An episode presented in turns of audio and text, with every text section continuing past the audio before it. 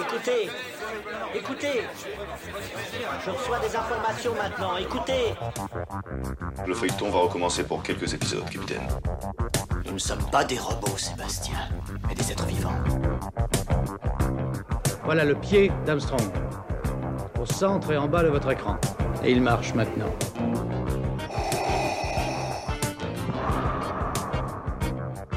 On peut dire aujourd'hui que la science-fiction est bel et bien partout. Tu veux dire qu'on est dans un programme informatique Est-ce vraiment si invraisemblable Si mes calculs sont exacts, attends-toi à voir quelque chose qui décoiffe.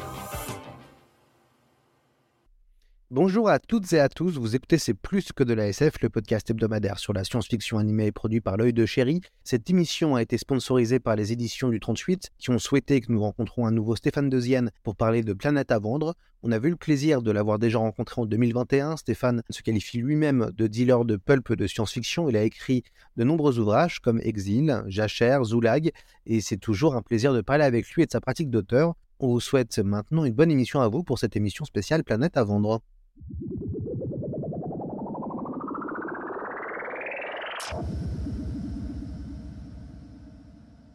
Alors, j'ai le plaisir de retrouver euh, Stéphane. Euh, Stéphane qui était déjà venu en, juin euh, 2021, ça fait un, petit moment. Stéphane de Ziane, bonjour à vous et, et re-bienvenue sur le podcast C'est plus que de la SF.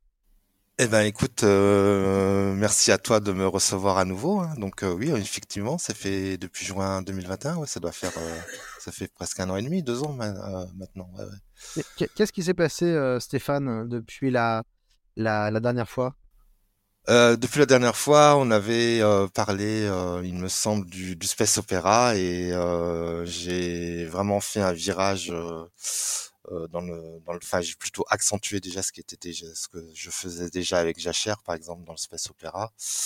Euh, donc j'ai accentué euh, euh, ma production en fait sur dans, dans, dans ce domaine et puis ça marche très très bien. Euh, Je suis assez, ça confirme plutôt ce qu'on pensait un peu sur le sur le retour du space opéra dans le dans, dans l'univers de la science-fiction en France. Oui. La dernière fois qu'on s'était vu, euh, les éditions du 38 avaient euh, commandé une émission pour qu'on puisse euh, parler de, de Zoulag, mais, mais, pas, mais pas que. On avait aussi évoqué Jachère, on avait aussi évoqué Voyager, Exil, la saison 1 et, la saison 2. Aujourd'hui, on est là pour parler de Planète à vendre. Alors, Stéphane, je vais vous demander de, de passer par le, le traditionnel pitch. Ça raconte quoi, Planète à vendre? Alors euh, Planète à vendre, c'est une euh, histoire d'immobilier interstellaire, en gros, euh, où on retrouve euh, la nécessité, par exemple, pour de nombreuses espèces de la galaxie, de pouvoir trouver des milieux dans lesquels elles peuvent s'épanouir, où elles peuvent euh, se développer et où elles peuvent habiter. Euh, donc dans, dans cette histoire, euh, on retrouve, euh, qui commence sur Terre, on retrouve un individu du nom de Carter, euh, Russo Carter, qui est trader à Wall Street. Et euh, à la suite d'une euh, d'un scandale sur des crypto-monnaies, il se fait prendre. Et c'est une spécialiste financière du FBI qui vient la qui vient le prendre à Londres pour l'embarquer dans un avion qui doit l'envoyer donc en prison à Fort Lauderdale en Floride.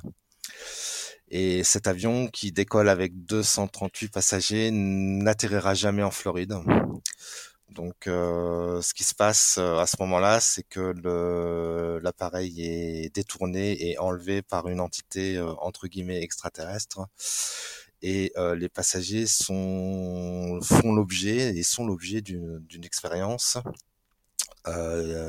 destinée à, à essayer de comprendre comment fonctionne un être humain et euh, ce qu'on fait quand on atteint quand, on en a terminé avec les échantillons, ce qu'on fait, c'est qu'en général, on s'en débarrasse. Donc, euh, Russo Carter a très bien compris que ce qui leur attendait au bout du voyage, c'est la mort, parce que l'entité qui pilote le vaisseau et qui pilote l'expérience euh, dit clairement que, ben, de toute façon, ce qui va arriver, c'est que tout le monde sera éliminé.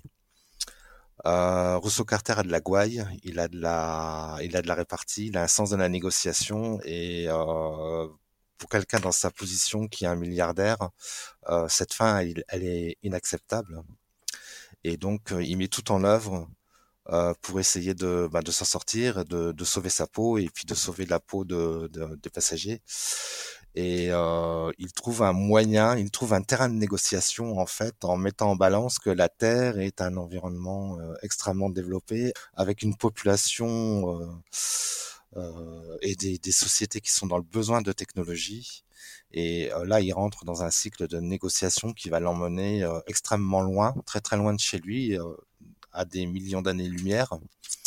Et ça va l'entraîner dans des aventures où il va risquer, sa vie, risquer la vie des autres, et faire des choix et retomber dans ses travers.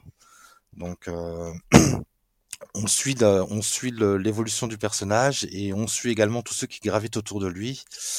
Euh, et on suit aussi tous ceux qu'il a laissés sur Terre, donc sa femme et ses deux enfants qui ont grandi dans l'absence d'un père, qui ont grandi dans dans, dans, un, dans une sorte de mystère qui entoure la, disparition euh, euh, du vol des H370 et euh, voilà qui, qui a une grosse influence sur, le, le devenir des, des, deux gamines notamment. Vous, vous avez euh, décidé d'avoir, en tout cas qu'on ouvre le roman, d'avoir deux temps de narration. Il y a le temps présent, où euh, finalement on suit la, disparition du vol et, ses passagers, et puis on a le temps du futur, passe 30 ans après. Pourquoi ce, choix? Euh, C'est un choix, euh, c'est un choix narratif que j'ai que j'ai mis en place parce que je voulais que les, les deux trames se répondent l'une et l'autre. C'est-à-dire que ce qu'on apprend dans l'un va nourrir ce qu'on apprend au moment de l'enlèvement et au niveau de détournement nourrit ce qui se passe 30 ans plus tard. C'est-à-dire que par rapport aux, évolutions du personnage, aux évolutions des ressentis et des, inimitiés qui existent entre le commandant de l'avion, le commandant de bord, entre Carter, entre l'agent du FBI, euh, les relations qui se tissent entre les passagers, entre le chinois Wei euh, et la scientifique norvégienne, entre euh, Kiraz et Carter, et donc tout, tout ce qui se passe au moment de l'enlèvement répond à ce qui se passe 30 ans plus tard.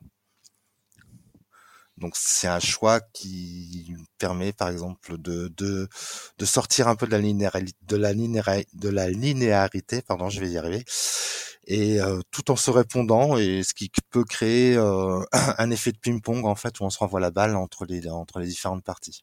Euh, alors moi ce que j'ai trouvé euh, intéressant euh, avec Planète à vendre, c'est tout ce que vous avez inventé en termes d'univers entre guillemets macroéconomique. Pouvez-vous un peu nous, expliquer comment vous avez imaginé toute la partie entre guillemets business de, la planète à vendre?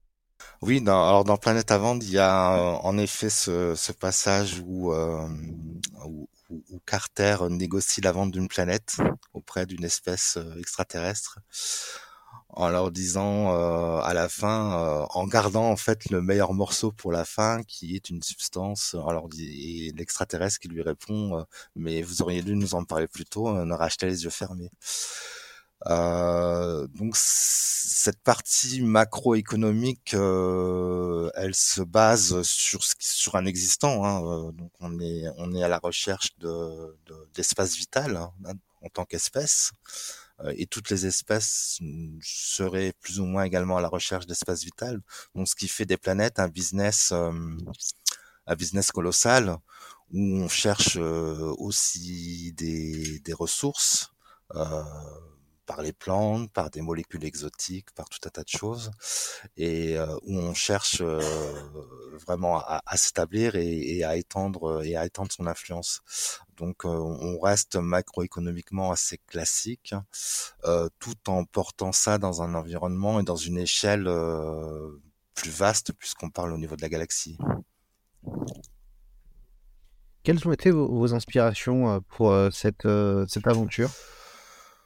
Je lis beaucoup Peter Hamilton et j'avoue que sa construction des univers, euh, je crois que j'en, je crois que j'en avais déjà parlé de ce de cet auteur euh, avant.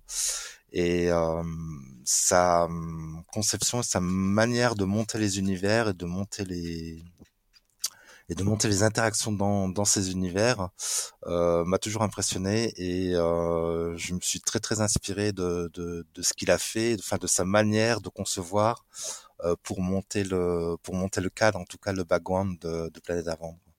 Ce que j'ai trouvé, alors évidemment, ce qui est intéressant dans ce roman, c'est que vous avez un personnage fort qui est Rousseau Carter, qui est un espèce d'anti-héros, on va, on va, on va dire. comment est né ce, ce, personnage et quelles ont été vos, influences? Bah, Je voulais vraiment un personnage atypique. Euh, quand j'ai commencé à travailler là-dessus, enfin sur sur ce texte, je cherchais vraiment, j'étais vraiment à la recherche d'un personnage qui puisse prêter le flanc à la critique, quelqu'un qui soit plein de défauts en fait. Et il a le, il a le défaut d'être riche. Enfin, il a, il a le défaut d'être euh, outrecuidant, d'être euh, entre guillemets ce qu'on pourrait appeler un trou du cul. Euh, il a ce, caractère vraiment propre aux, personnalités qui ont de l'argent, qui aiment s'étaler et qui aiment faire usage de leur pouvoir. Il a également ce caractère à retomber dans ses travers, puisque quand il redevient riche et quand il refait fortune en vendant des planètes, il retombe exactement dans les, dans les mêmes travers et dans les mêmes comportements qu'il avait sur Terre. Euh, donc c'est vraiment euh, un personnage que je voulais et vraiment atypique, qui à la fois détestable, mais par certains côtés, par quelques côtés, notamment dans des situations de stress extrême ou dans les situations extrêmes dans lesquelles il est, il est plongé, être vraiment dans un le, le, le, placer vraiment dans un dans un contexte où son comportement change, où il prend conscience d'un certain nombre de, de, de choses et où il présente des qualités. Euh, après, c'est un personnage qui m'a inspiré d'une euh, d'une série. Alors, euh, c'est une série qui met également en scène un, un trader extrêmement riche et qui a vraiment des, des, des, comportements assez détestables. Mais c'est quelqu'un qui met la loyauté par-dessus tout. C'est quelqu'un qui qui aime qu'on le suive. Hein. C'est il faut vraiment, euh, enfin, il attend de ses collaborateurs, en tout cas, qu'ils le suivent les yeux fermés. Donc, j'ai construit ce personnage autour de ça, euh, et en dépit de ses travers, c'est aussi un personnage qui évolue lentement, mais il évolue, et il évolue dans un sens euh, plus ou moins inattendu, oui.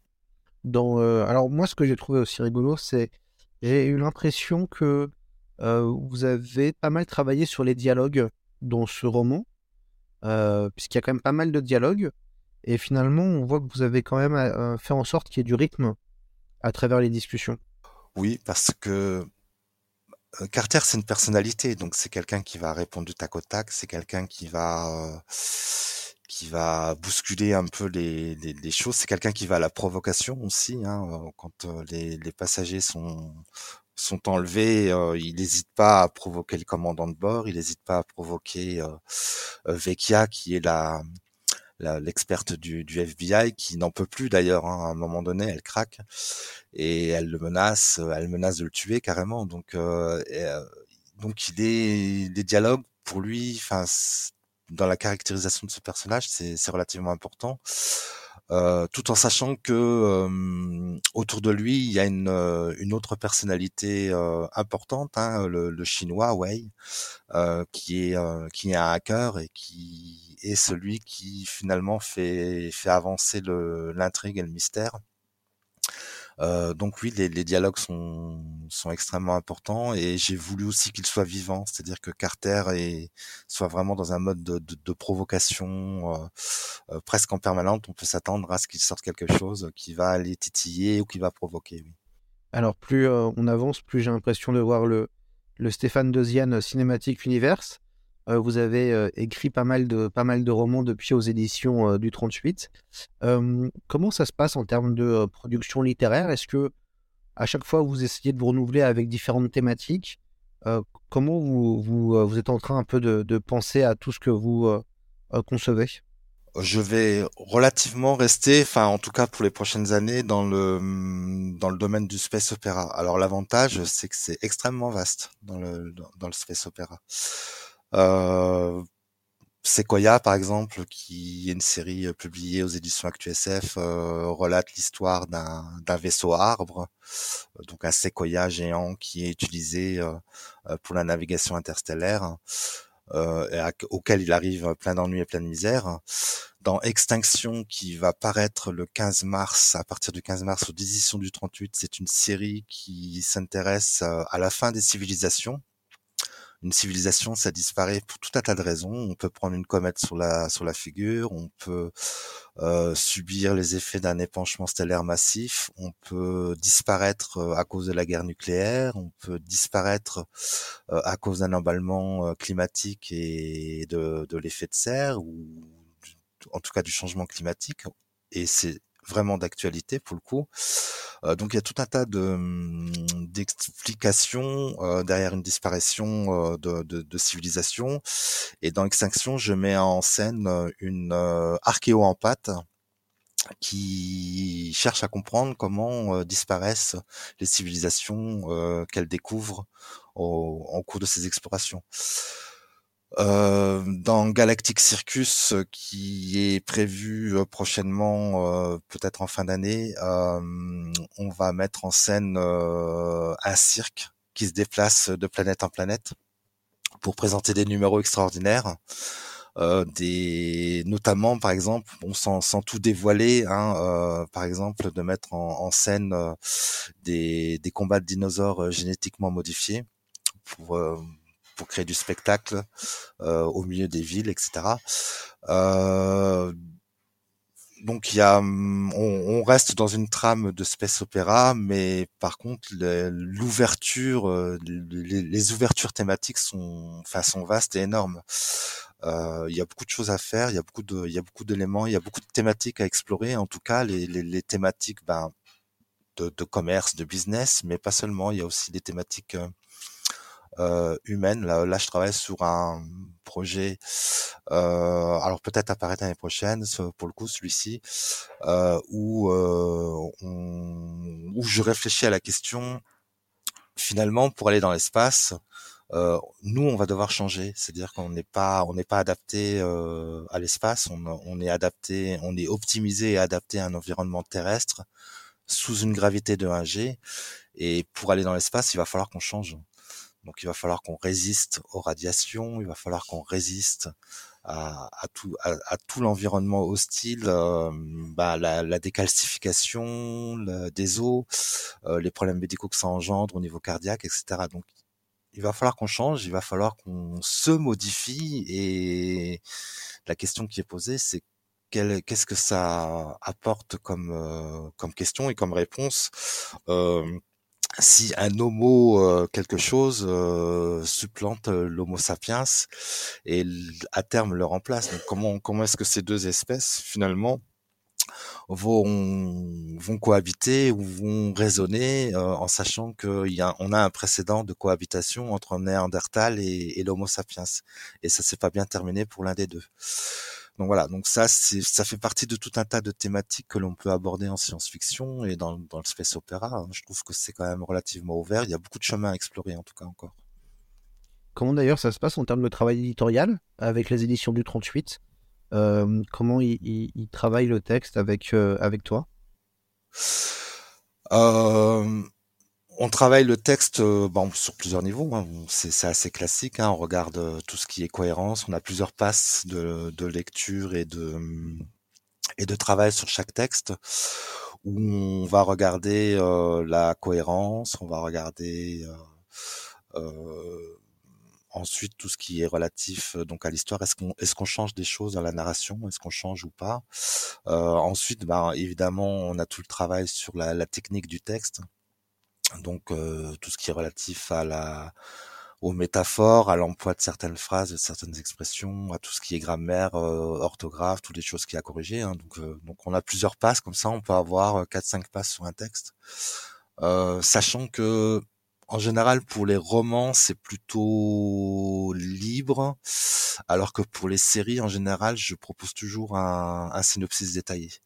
Les, séries c'est plus long à faire qu'un roman. Euh, les séries, ça, ça s'étale dans le temps, beaucoup. Donc, euh, il vaut mieux euh, avoir des choses carrées dès le départ, plutôt que les changer en cours de route, c'est quand même beaucoup plus difficile.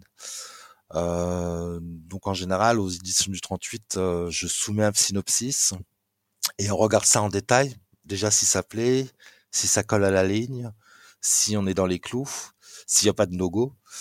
Et, euh, et, à partir de là, on peut, on peut commencer à travailler et, et à se projeter.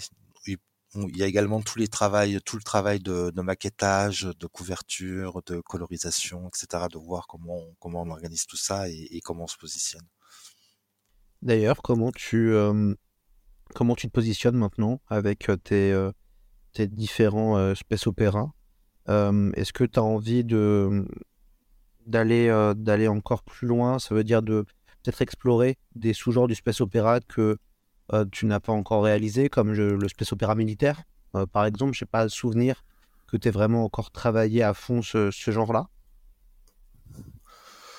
Non, pas encore, mais euh, j'ai pas j'ai pas spécialement de choses sous le coude. Euh, par contre, euh, j'ai sous le coude un autre projet qui est un peplum de l'espace. D'accord. Ah, c'est rigolo ça. Oui, donc euh, ouais, je sais pas si tu te souviens, euh, enfin en tout cas moi donc quand j'étais jeune, euh, de, de massiste dans les mines du roi Salomon, massiste contre les vampires ou massiste, ouais, voilà, hein, tout, tout, tout, cet environnement là un peu antique, euh, donc transposé dans un dans un univers où où finalement on, implique euh, ben, des races extraterrestres, on implique de l'intelligence artificielle, on implique euh, tout un tas d'autres choses. Bon, ça c'est un c'est un projet qui aboutira peut-être dans quelques années. Euh, J'en ai posé les prémices, mais il y a encore pas mal de difficultés à régler sur le scénario. Et euh, mais voilà, c'est plutôt comme ça que je vais explorer parce que la SF militaire, il y en a quand même déjà pas mal. Euh, il y en a beaucoup. Hein. Honor Harrington, par exemple. Euh, excellent. juste pour citer cette série. Et euh, bon, je pense que c'est quand même. Alors, je dis pas qu'on a fait le tour de la question, mais euh, il y a eu beaucoup de beaucoup de productions sur ce sujet. Oui. Dans, euh, alors, Planète à Vondre est en deux, deux, deux volumes. Il y a, il y a deux tomes. pourquoi ce, ce, besoin de faire une, une suite au premier, à la première aventure?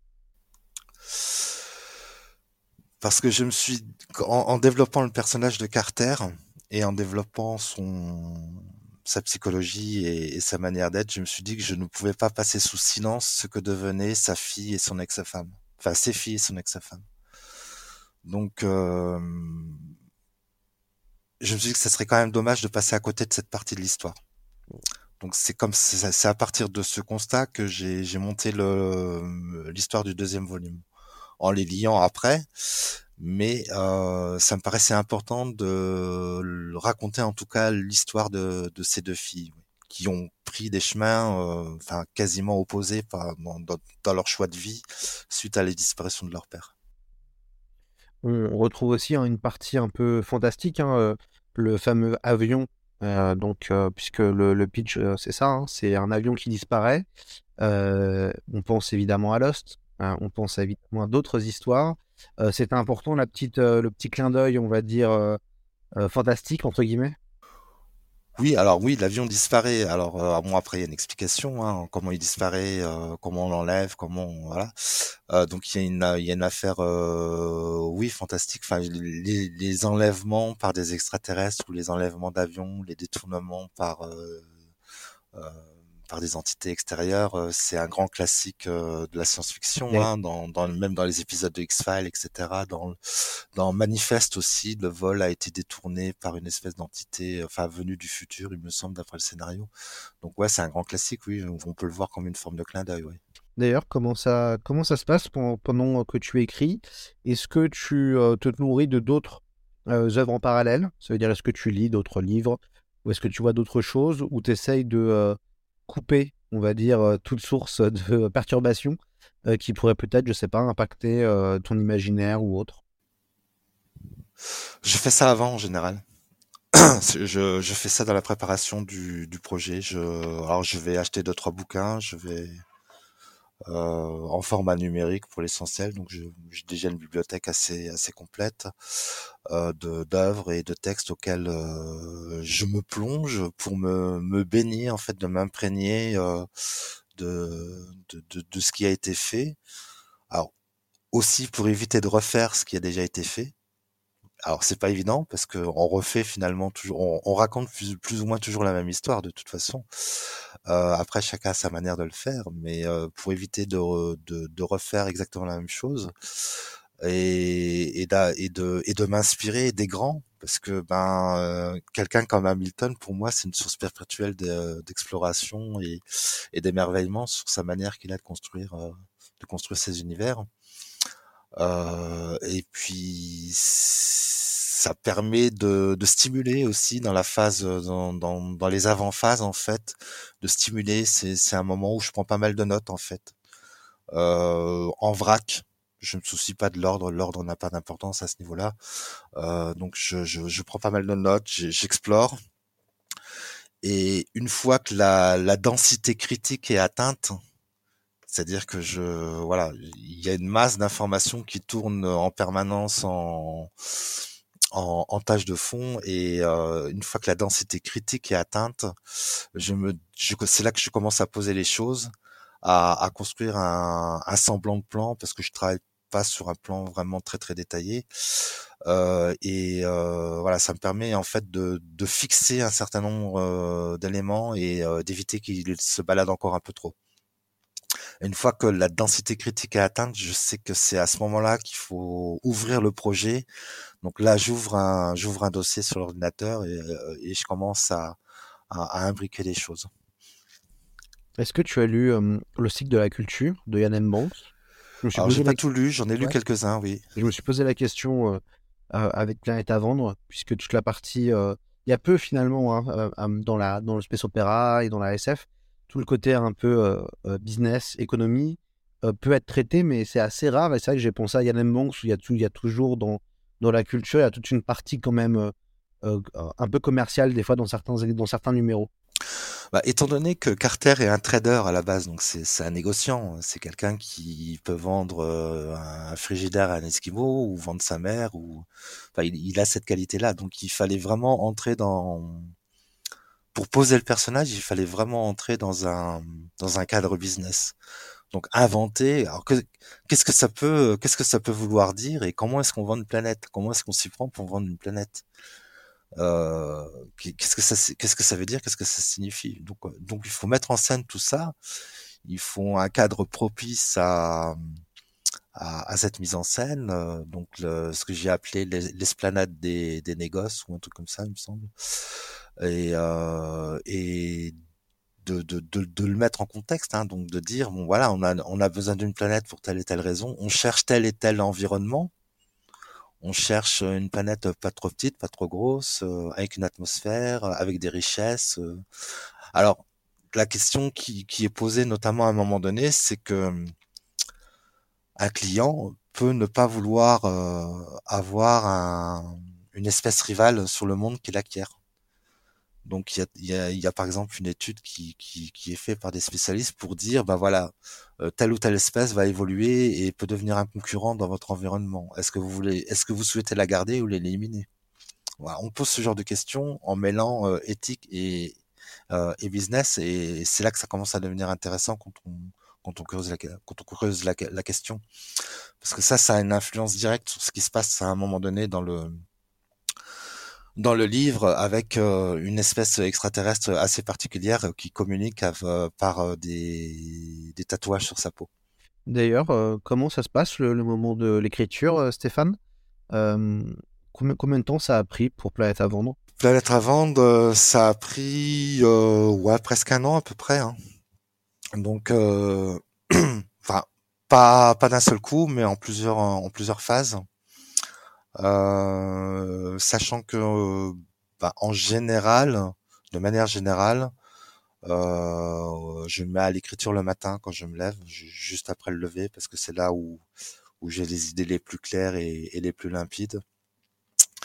Et euh, c'est un moment où je vais arriver à produire entre 800 et 1000 mots à peu près. Et euh, en faisant ça tous les jours, j'arrive raisonnablement à produire euh, plusieurs textes dans l'année. Bon, alors je garde pas tout, hein. en général j'en jette presque la moitié. Euh, après, il y a du retravail et de la recorrection, euh, mais ça représente quand même un volume assez important. Le plus intéressant, enfin le plus important pour moi, c'est que hum, ça s'intègre maintenant dans ma routine en fait. C'est-à-dire que je, m'y mets, je, je m'y mets sans y penser en fait. Pour moi, c'est devenu presque un réflexe naturel et j'entre dans le texte et assez facilement parce que il y a aussi des techniques derrière. C'est-à-dire que quand je termine une séance d'écriture, je termine toujours au milieu d'une phrase. Je ne la ferme pas. Je, ne termine jamais sur un sur une fin de chapitre. Je ne termine jamais sur une fin de paragraphe. Je termine quasiment toujours au milieu d'une phrase. Quand je me remets le matin euh, devant le PC pour reprendre, je vois la phrase, elle n'est pas terminée, je sais comment la terminer et je vais enchaîner assez rapidement derrière.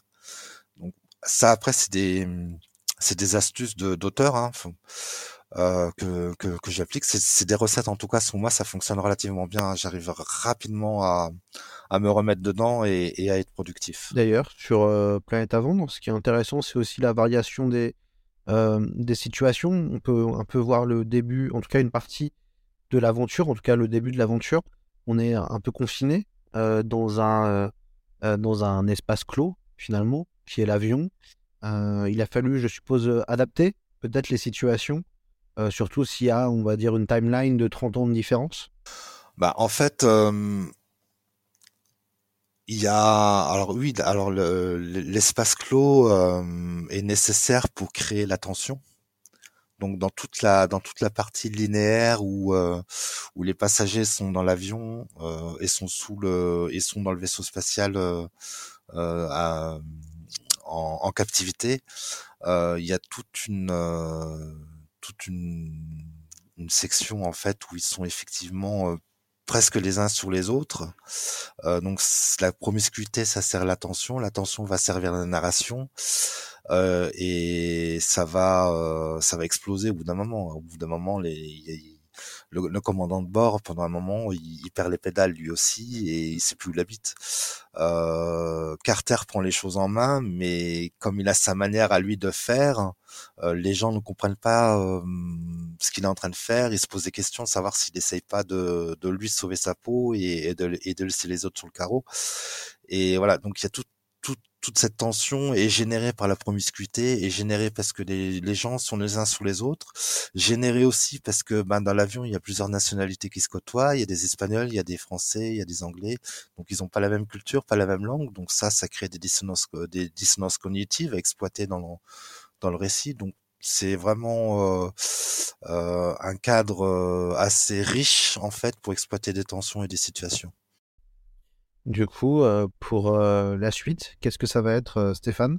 Tu disais que ton prochain roman allait sortir en mars, donc dans quelques, jours? Oui, c'est ça, oui, oui, c'est une, série, donc en la première saison de- d'Extinction, donc aux éditions du 38. hein. Donc ça, c'est une série, donc euh, comme je, je l'expliquais juste avant, donc on va on va enquêter sur des, des disparitions de civilisation. Chaque épisode, euh, chacun chacun des sept épisodes présente un cas ou enfin ou sur deux épisodes en tout cas un cas de de, de disparition. Donc on aura la guerre nucléaire, on aura l'épanchement stellaire massif, on aura qu'est-ce qui s'est passé, pourquoi est-ce que ces gens ont disparu, comment est-ce qu'on retrouve des indices. Donc on va suivre pour ça donc les, les, les aventures d'Alicia et euh, et euh, et elle elle enquête aussi sur euh, sur une entité voilà qui fait certaines choses et euh, et qui et ça va la mettre dans des situations extrêmement compliquées. D'ailleurs, on, on en parlait euh, hors émission. Tu n'hésites pas à alterner les différentes formes. Tu arrives à écrire des romans comme des novellas. Qu'est-ce que tu préfères entre les, entre les deux? J'aime bien les romans parce qu'il y a une certaine spontanéité. Euh, c'est comme euh, j'ai expliqué ça la dernière fois à, à des- amis et euh, je leur expliquais qu'il y y a un phénomène qui est extrêmement justif, c'est ce que j'appelle la cascade. La cascade, c'est quand euh, et j'en ai eu une récemment. euh, c'est quand on réfléchit à quelque chose et que quand on arrive justement à la densité critique cette densité, euh, cette masse critique de, de données d'informations qu'on mouline en permanence. Tous les auteurs font ça. De toute façon, tout le monde mouline en permanence en arrière, en arrière-plan, euh, en plus de, de, de, de ses tâches quotidiennes, euh, mouline une histoire, une histoire qu'on a en tête comme un, comme une chanson qu'on se, qu'on se chante en tête en permanence. Et quand cette masse critique est atteinte, on peut avoir un phénomène de cascade, c'est-à-dire qu'on va pousser un domino et tous les autres vont tomber derrière. À ce moment-là, je peux prendre le clavier et écrire et tout sortir en, en peu de temps. Euh, bah, c'est sorti en premier jet, il y a beaucoup à retravailler, il y a beaucoup à réécrire, à refaire, mais tout est là, tout est expliqué et, et tout coule de source. Et ce phénomène de cascade se produit beaucoup pour les pour les romans. Euh, je, euh, donc là, j'en ai eu un récemment sur un projet. Je l'ai eu pour Voyageurs cette cascade. Le, premier euh, le premier volume de Voyageurs s'est passé exactement comme ça. Il m'a fallu en deux semaines le texte était plié. En deux semaines tout tout était calé, tout était fait, et c'est sorti comme ça. Euh, pour les séries, c'est c'est différent parce que les séries, il faut beaucoup préparer en amont. Les séries, c'est sur un temps long. Alors, euh, par exemple, Toxic, euh, le premier épisode sort en 2012 euh, et le 18e et dernier épisode sort en 2018. Donc, on a six ans de temps euh, qui, qui s'écoulent entre entre le début et la fin. Donc, c'est pas du tout le même tempo, c'est pas du tout la même manière de travailler. Euh, entre temps, euh, en six ans de temps, euh, voilà, on peut oublier des choses, donc il faut avoir une bible derrière qui suive, qui soit solide, à laquelle on, puisse se référer. Donc c'est pas le même travail. C'est un travail qui est aussi jouissif parce que on, on suit des, des personnages qu'on a créés pendant beaucoup plus de temps qu'un roman. donc c'est, il y a du fun aussi énormément dans les séries. Euh, alors que le roman est plutôt, euh, c'est quelque chose qui explose d'un seul coup pour moi le roman, alors que la série c'est quelque chose qu'on on va faire durer le plaisir sur plusieurs années. Donc les, les deux, c'est pour ça qu'en général, je, surtout en ce moment, euh, j'en suis quasiment à presque une série par an et un roman par an. Quel euh, petit conseil euh, Je sais que tu, tu suis quand même pas mal l'actualité de la science-fiction. Qu'est-ce que tu as lu, vu récemment, que tu voudrais partager aux, auditeurs et auditrices? Là, très récemment, le, texte qui m'a le plus impacté, c'est Handyware, euh, le projet, le, projet Dernière Chance, euh, qui est euh, donc Handyware qui a écrit Seul sur Mars, dont ils en ont fait un film avec Matt Damon, hein, qui se retrouve sur Mars à, à planter des pommes de terre pour essayer de survivre. Euh, J'avais beaucoup aimé ce texte déjà. Euh, et là, donc, j'ai lu récemment, il y a quoi Il y a deux, trois, deux, trois semaines, j'ai terminé ouais, ouais, le, le, le, projet Dernière Chance. J'ai trouvé ça vraiment génial. Euh, génial dans le sens où euh, la, la, co la coopération entre un être humain et un extraterrestre totalement différent euh, pour résoudre bon, ben, un mystère et une situation. Mais la, la manière dont c'est mis en scène, la manière dont c'est relaté, et finalement le, le, devenir final du personnage, moi je trouvais ça très touchant et, et c'est vraiment, euh, j'ai vraiment apprécié la balade en tout cas. Là en ce moment, je suis en train de lire euh, Macaulay, oui c'est ça, Macaulay, Paul Macaulay, je crois, euh, Une guerre tranquille, euh, qui se passe dans les dans les anneaux de Saturne ou alors lecture intéressante pour moi parce que on est exactement dans la même problématique que j'expliquais tout à l'heure dans le fait de des manipulations génétiques, la transformation génétique de l'homme pour euh, pour voyager dans l'espace.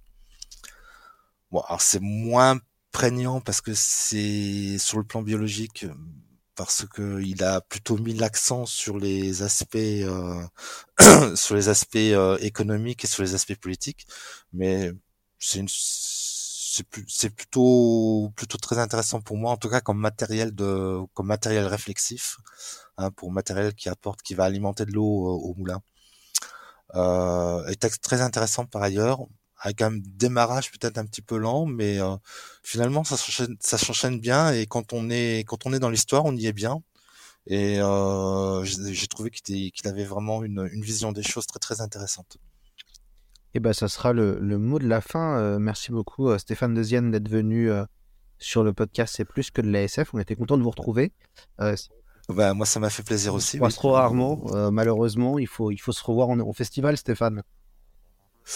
Oui, alors là, en festival, le prochain sera pour les Aventuriales, où j'ai euh, mon texte Dealer de nuages qui est finaliste du prix hein, pour 2023 Donc euh, c'est la troisième fois que je me retrouve euh, en finale. Donc on va voir si cette fois sera la bonne. Jamais 203. Euh, on, vous souhaite, Voilà. euh, on vous souhaite la victoire en tout cas, Stéphane Nozian. Et puis, de toute façon, toutes les, euh, toutes les références ainsi que les différents romans que vous avez écrits et euh, Planète à vendre, euh, on mettra évidemment les liens sur la page de l'émission. On vous remercie Stéphane et puis on vous dit à très vite. Oui, à très vite. Hein. Merci à à, bientôt. toi. À bientôt.